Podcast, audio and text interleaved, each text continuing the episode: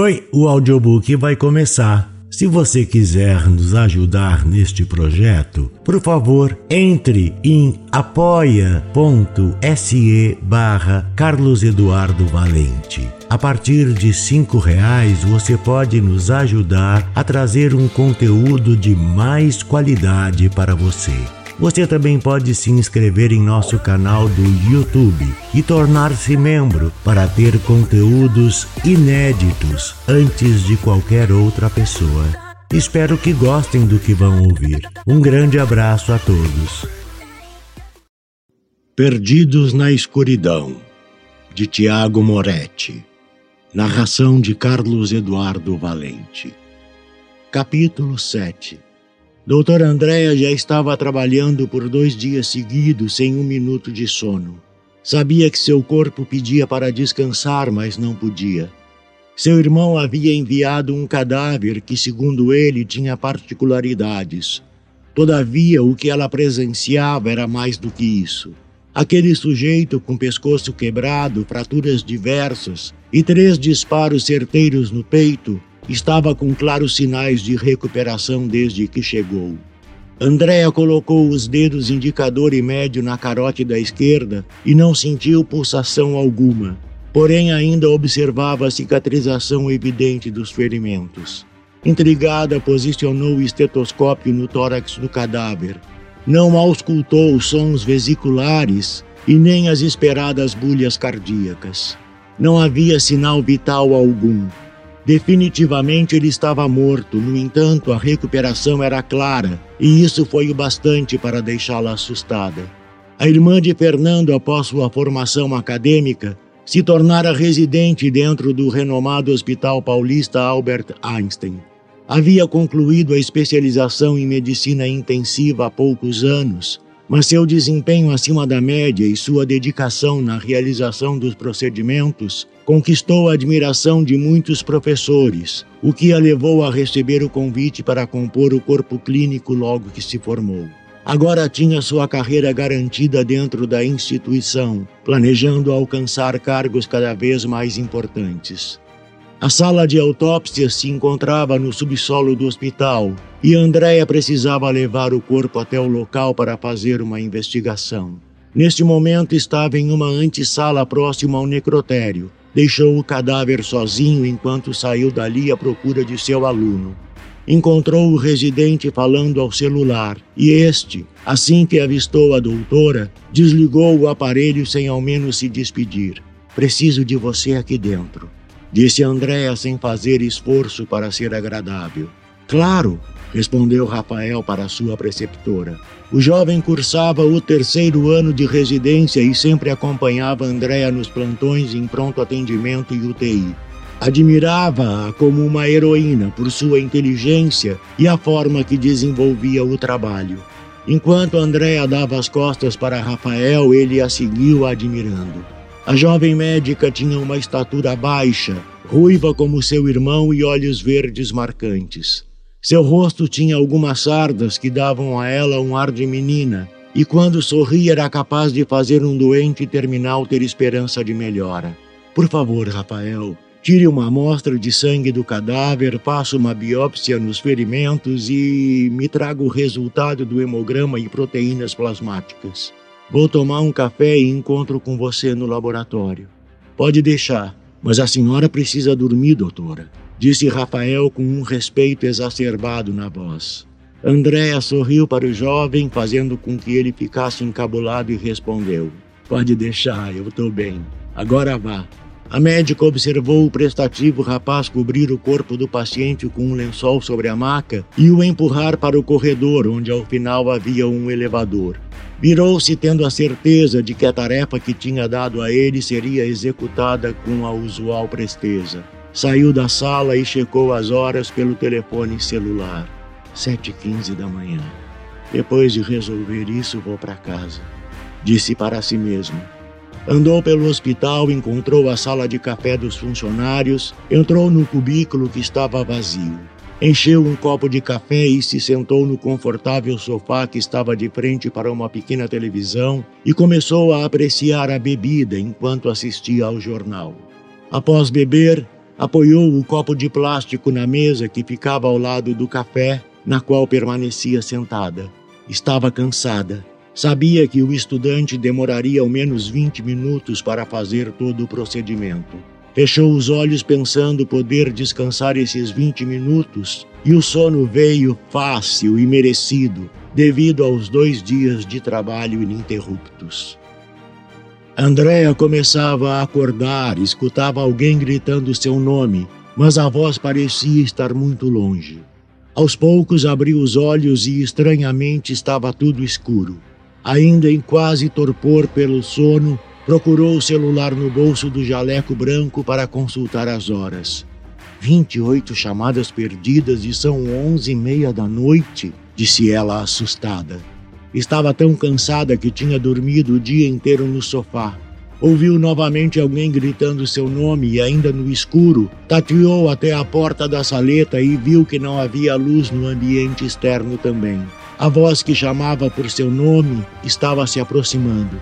Quem é? Perguntou ela, ainda tentando entender a situação. Onde você estava? Ouviu a voz já perto o suficiente para segurar em seus braços. Era seu irmão Fernando. Eu dormi, estava cansada. Por que tá tudo escuro?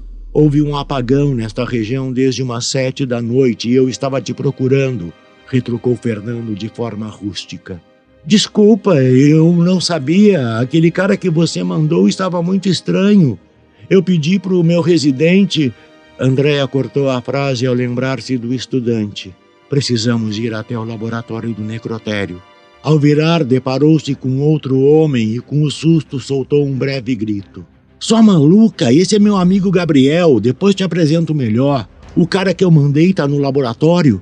Andréia não conseguiu ver o rosto do amigo de seu irmão em meio à escuridão, mas deu um sorriso sem graça como forma de apresentação. Sim, é isso que estou falando.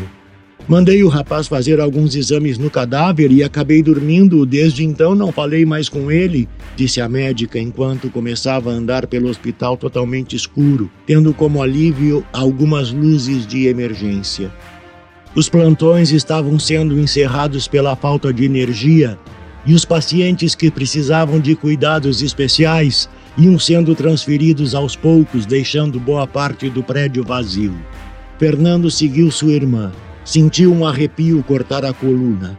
Odiava hospitais desde que vira sua mãe definhar dia após dia em uma cama de hospital devido ao câncer. Não ficava em um lugar como esse por mais de cinco minutos, motivo pelo qual evitava visitar sua inestimável irmã no trabalho.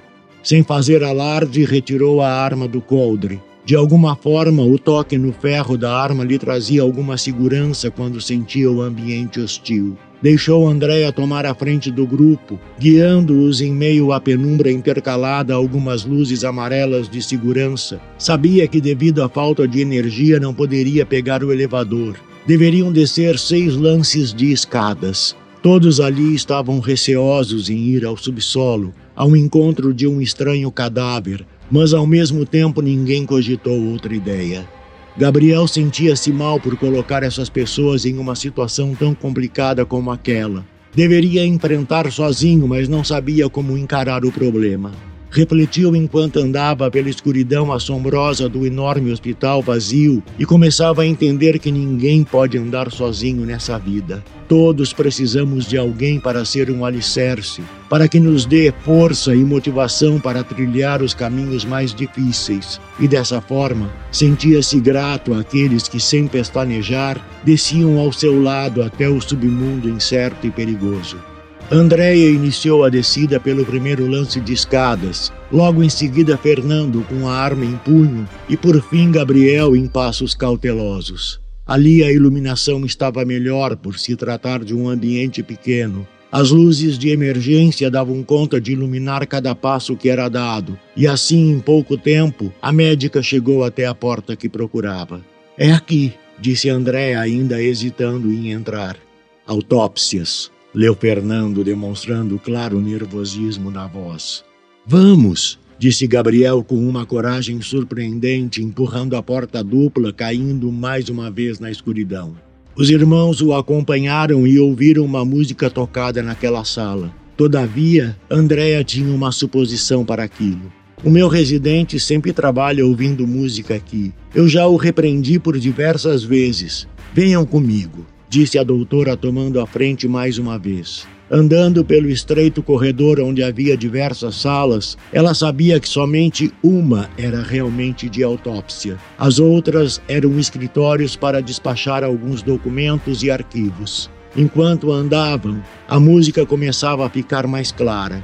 Todos reconheceram o som medonho de Sweet Dreams, interpretada por Marilyn Manson. Mas que merda de música! disse Fernando trêmulo. Ao caminhar, perceberam que o chão estava molhado. Além da música infernal os convidando ao desconhecido, ouviam seus respectivos passos hesitantes na água. O local estava frio e tenebroso. Viraram o corredor para a esquerda e enfim alcançaram a porta. Andréa testou a maçaneta e estava fechada. Rapidamente pegou um molho de chaves dentro do jaleco e com o tato encontrou a certa. Enfiou a chave na fechadura, virou para a direita e a porta se abriu lentamente, fazendo com que o som ficasse ainda mais alto. Fernando adiantou-se ao ambiente e procurou a fonte da maldita música que dava ao local a trilha sonora perfeita para uma cena de terror. Logo viu apenas uma luz na sala. Era a tela de um computador. Rapidamente foi até ele, tropeçou em alguma coisa no chão e, sem parar para verificar, chegou à tela e deu o comando para encerrar a música. Olhou em volta e entendeu por que apenas aquele computador estava ligado. Este computador tem sistema de no-break separado dos demais. Os outros já estão sem energia, mas este aqui ainda não disse alto o suficiente para que os amigos que ainda estavam na porta do local pudessem ouvi-lo. Mesmo sem música, a tensão estava no ar. Ninguém respondeu a Fernando. Andréa foi até a maca que estava encostada na área designada para autópsias. Olhou para o computador ligado enquanto caminhava e viu um exame de hemograma que tinha algum resultado. Dá uma lida nesse resultado, por favor, disse ela ao irmão. Não acostumado com os termos médicos, Fernando leu o relatório vagarosamente. Biópsia. Bolhas subepidérmicas desprovidas de células inflamatórias. Observação da superfície cutânea evidencia hipertricose. Hipótese diagnóstica: porfiria cutânea tardia. Porfiria. Disse Andréia, fitando o cadáver coberto pelo lençol branco. Lentamente segurou a ponta superior do pano e foi revelando o rosto do cadáver. Rafael! gritou a doutora de forma dolorosa enquanto cambaleava para trás, descobrindo completamente o corpo que jazia na maca. Gabriel estava com medo de olhar em direção à maca, mas devido aos gritos desesperados da mulher, não se conteve e virou sua cabeça, mas logo se arrependeu. Via o corpo de um jovem rapaz contorcido. O rosto demonstrava o puro pânico de quem tinha ficado face a face com o mal supremo. Os olhos quase saíam das órbitas de tanto terror e os dentes expostos em dor genuína davam a ele uma face demoníaca. As costelas despontavam esbranquiçadas do lado esquerdo. Ali havia um ferimento grande, como se o sujeito tivesse sido alvejado por um tiro de carabine calibre 12 nas costas. Definitivamente aquele não era o homem que tinham entregado à doutora. Quem é esse cara, pelo amor de Deus? gritou Gabriel. Andréa, atordoada, andava para trás, cobrindo seu rosto da imagem chocante, e com as palmas das mãos sentia as lágrimas que rolavam em desespero. A resposta não precisava ser dada. Todos ali sabiam que algo estava errado. Um inocente estava deitado na maca com o corpo dilacerado. Não havia nada a ser feito ali.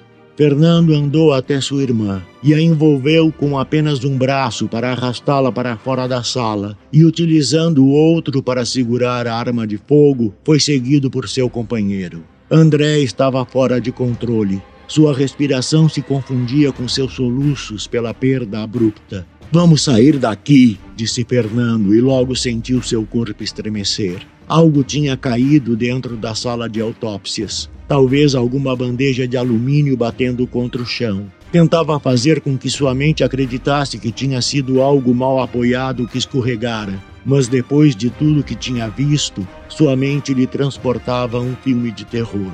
sentia que estava sendo observado de perto. Via-se como um rato sendo caçado por uma sagaz serpente. Mesmo com o frio, começava a suar nas mãos.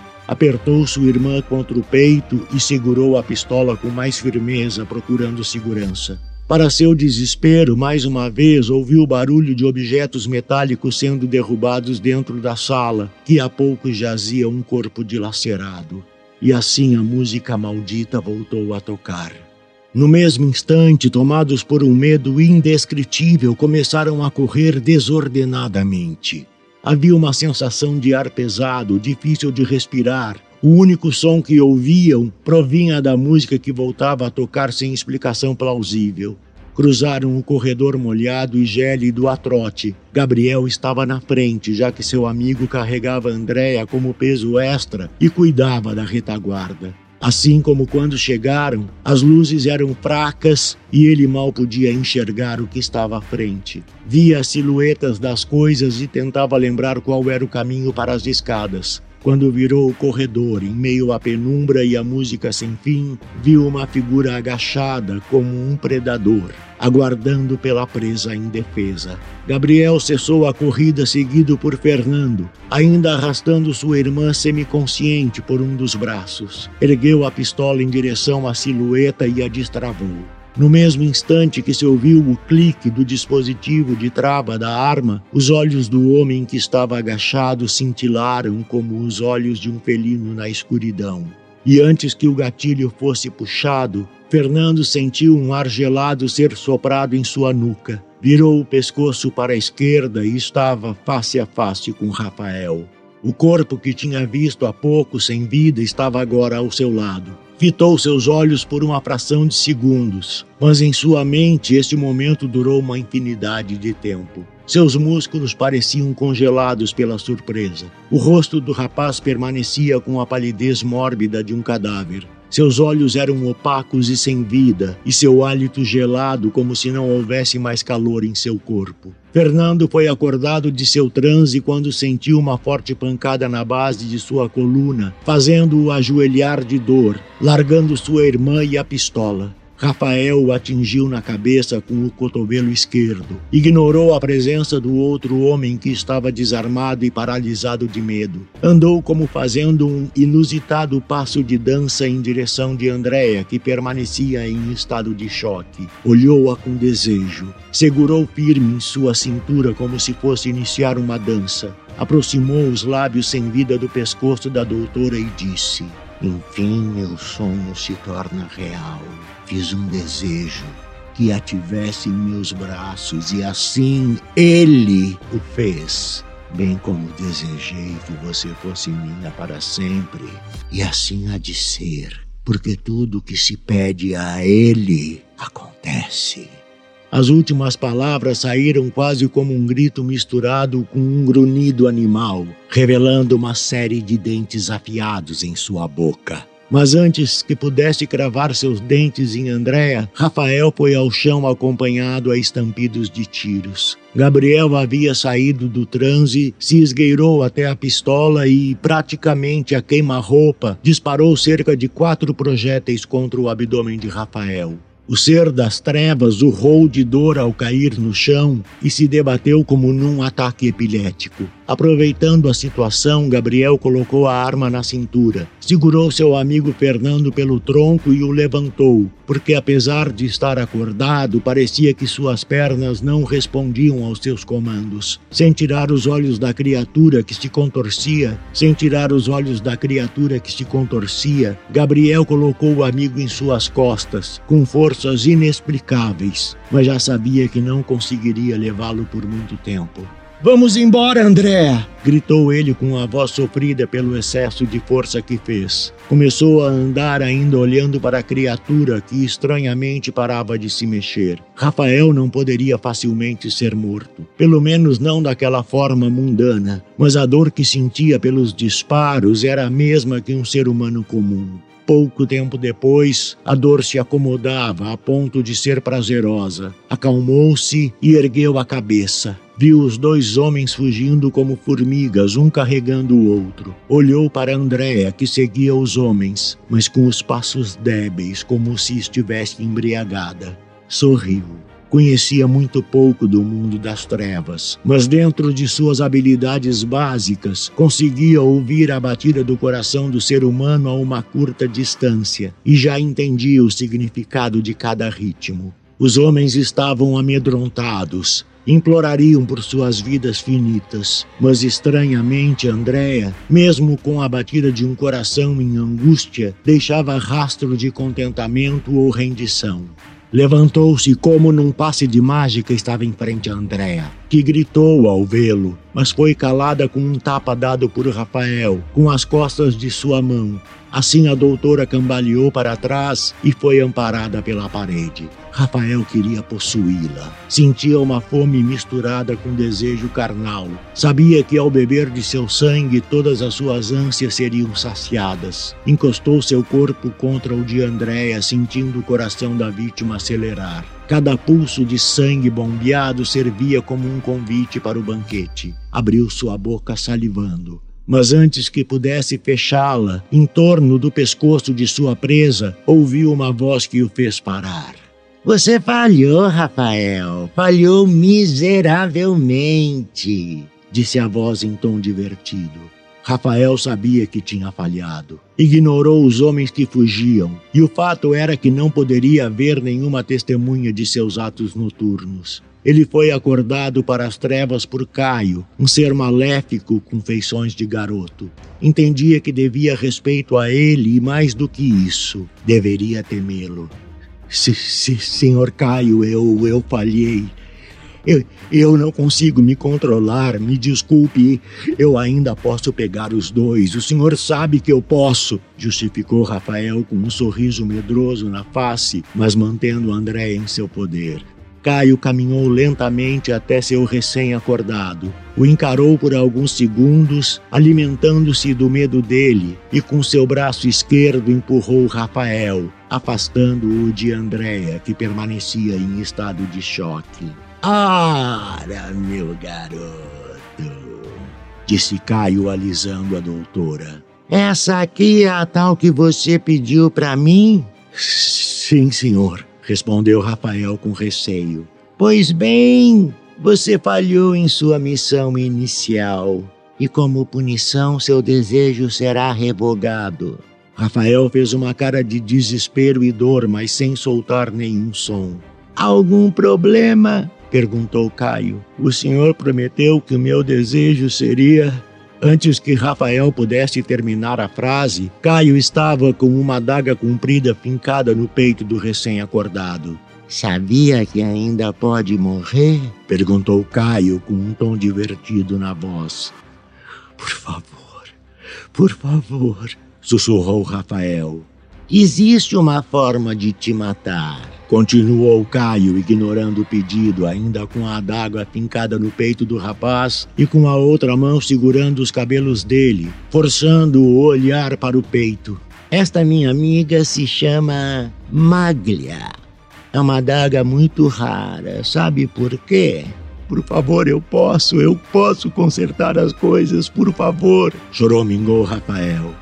Caio completou sua explicação como se ensinasse a uma criança os caminhos do mundo.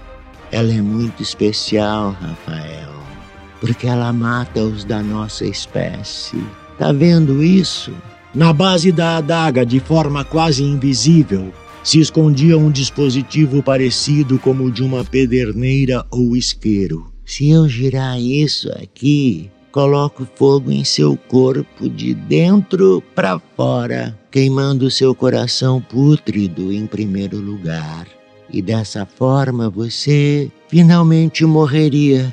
Assim Caio apoiou seu dedão na pequena engrenagem, preparando-a para o seu uso. Mas eu vou te perdoar. Rafael, que já havia perdido as esperanças, sorriu em meio à dor. Obrigado, senhor. Não vai acontecer novamente, prometeu o jovem. Eu sei que não, disse Caio sorrindo e girando o mecanismo. fazendo com que o líquido inflamável se derramasse na extremidade da lâmina, seguido por uma pequena faísca. Rapidamente retirou a adaga do peito de Rafael, guardando em uma bainha presa nas costas, e passou os braços pelos ombros de Andréia. Ficou ali assistindo seu pupilo tentar gritar sem sucesso. O peito do rapaz pegava fogo de dentro para fora, fazendo-o ajoelhar na vã tentativa de salvação. Mas em segundos a chama atingiu a superfície do tórax e o garoto caiu inerte. Caio virou-se para Andréia com admiração e disse: Poucas vezes em minha vida vi tanta beleza em uma humana. Você é diferente, sabia? Merece mais do que ser escrava desse verme. Você será minha dama. Vai gostar disso. Agora, durma, meu bem. Sussurrou Caio nos ouvidos da médica. Andréa não conseguia se mover. Sentia um pavor crescente, mas inacreditavelmente o corpo não respondia às ordens. Quando Caio ordenou que ela dormisse, foi como se tivesse tomado uma dose cavalar de anestesia, e seu mundo ficou escuro e silencioso. Dessa forma, adormeceu em um sono profundo. Gabriel, em momento algum, olhou para trás. Desconfiava que Andréa não conseguira escapar, mas fez sua escolha salvar o amigo de longa data e deixar a doutora à própria sorte. Sentia-se como Cristo a caminho do Calvário carregando sua cruz.